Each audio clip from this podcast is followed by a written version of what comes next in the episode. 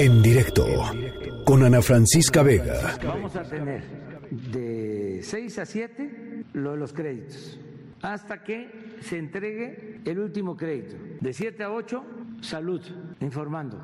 Y de 8 a 9, se los anticipo y por eso ofrezco este, disculpas, porque van a estar aquí más tiempo, todos los programas de bienestar.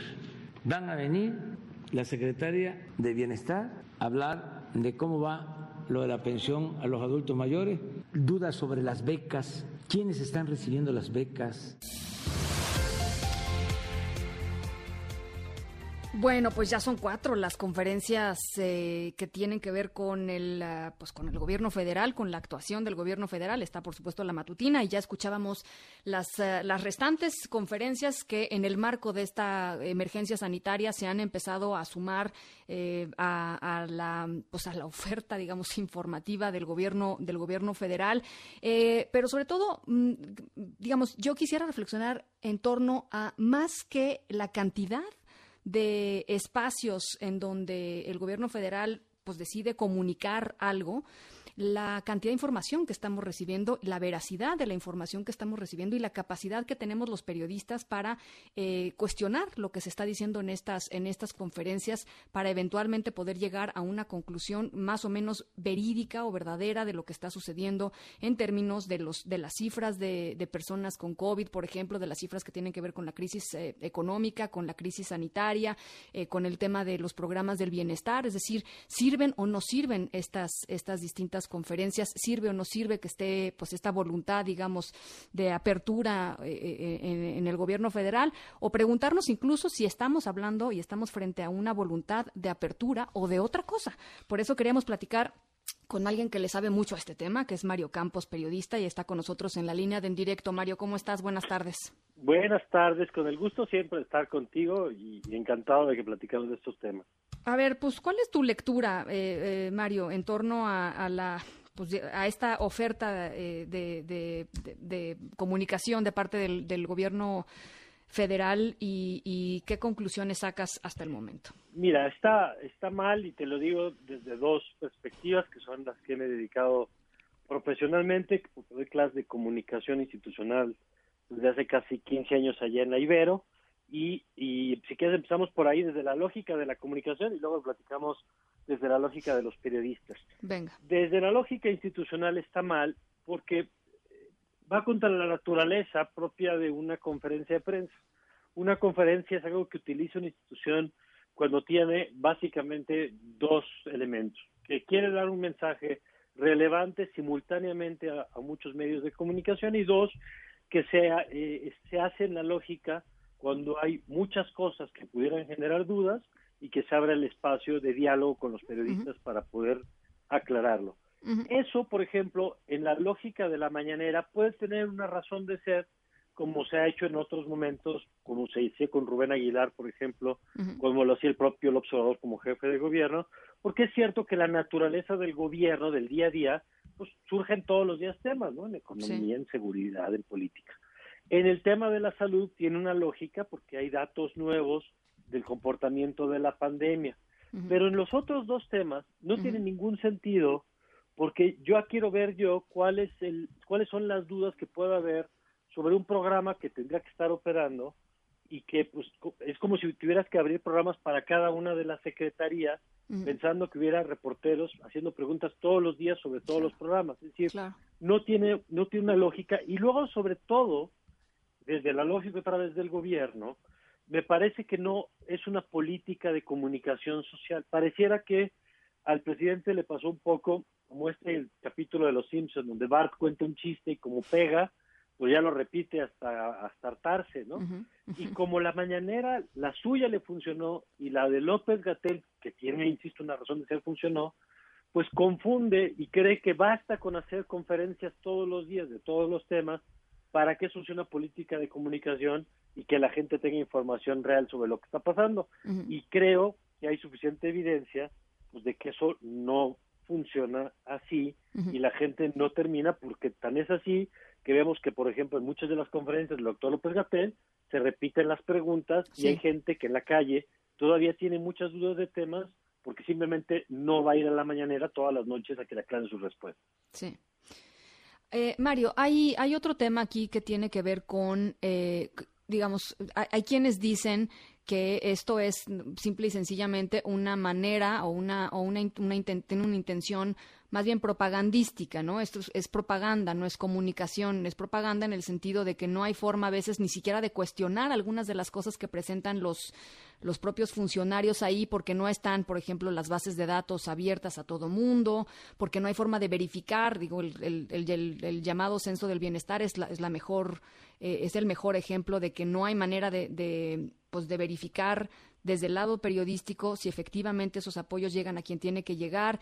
Y entonces, simple y sencillamente es una hora de escuchar pues lo que quiere decir, lo que quiere que el gobierno que, que la gente sepa, no, no, no información este, pues realmente útil, ¿no?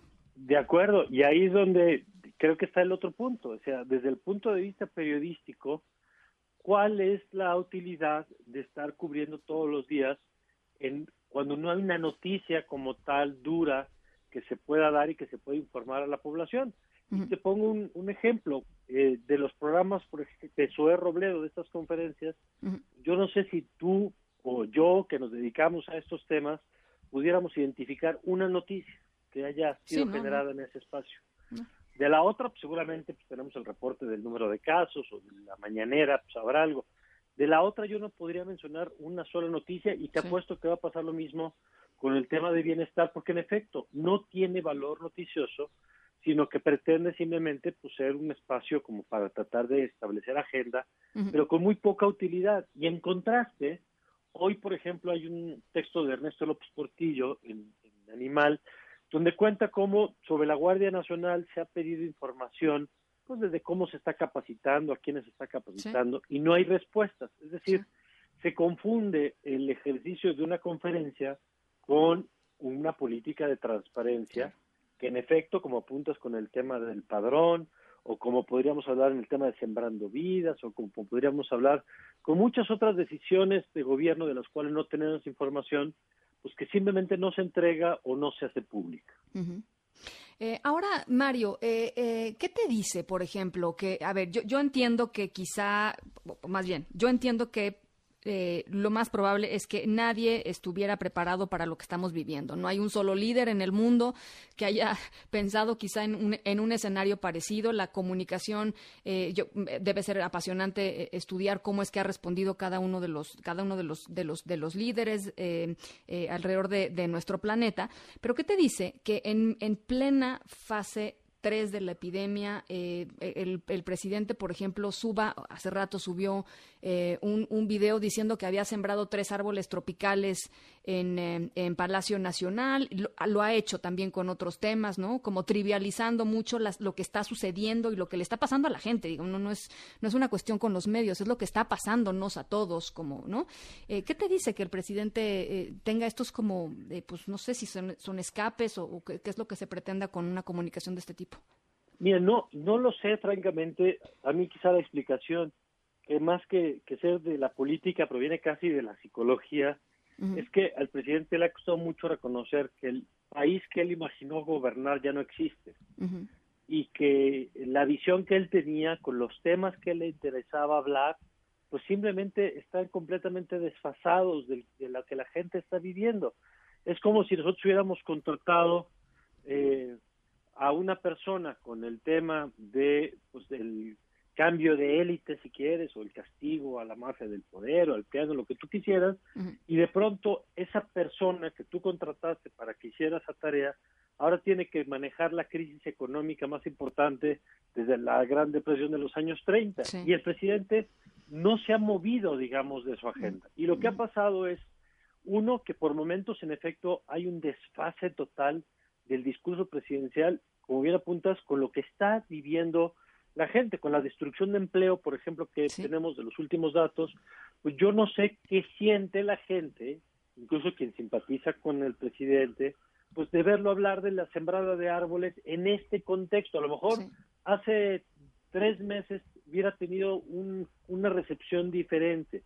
Entonces, me parece que si algo ha mostrado el presidente es tener una perseverancia que a veces es eh, necia, pero que le funcionó en términos de una estrategia electoral que lo llevó al poder.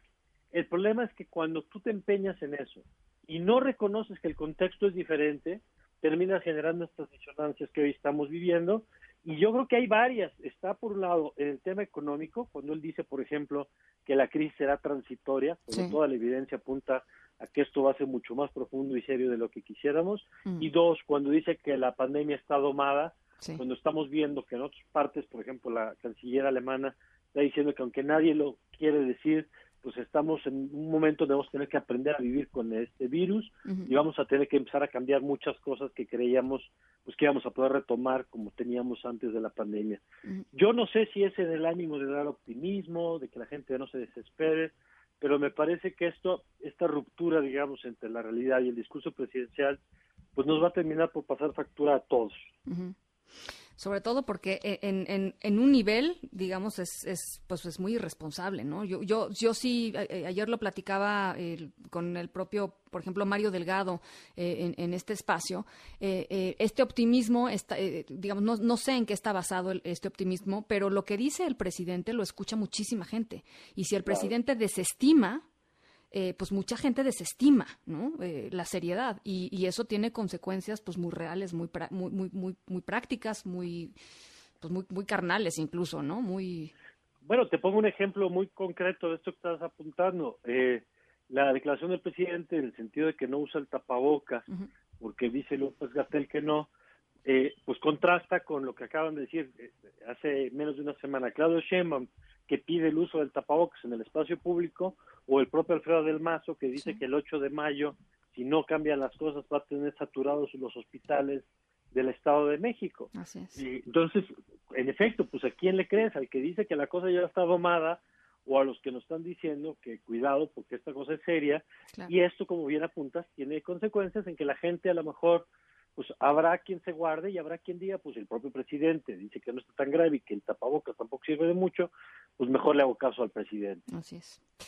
Bueno, pues ahí está. Teníamos muchas ganas de platicar contigo, Mario. Ojalá lo podamos seguir eh, haciendo en las próximas semanas. Por lo pronto, te agradezco muchísimo estos minutitos. Ya sabes que cuando quieras, yo feliz de platicar contigo, de estar en tu espacio.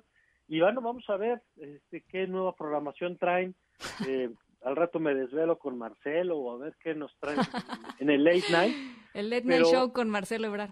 Pero lo que está claro es que es muy poco útil ni la comunicación del gobierno que además me parece podría ocupar su tiempo en mejores cosas que en estar organizando conferencias diarias, ni le es útil a la sociedad en este, en este formato como lo están planteando por lo menos. Gracias, Ana. Te mando un abrazo, Mario. Igualmente, que esté todo bien. Cuídate mucho, Mario Campos. Lo pueden seguir así, tal cual, en Twitter como arroba Mario Campos. En directo, con Ana Francisca Vega.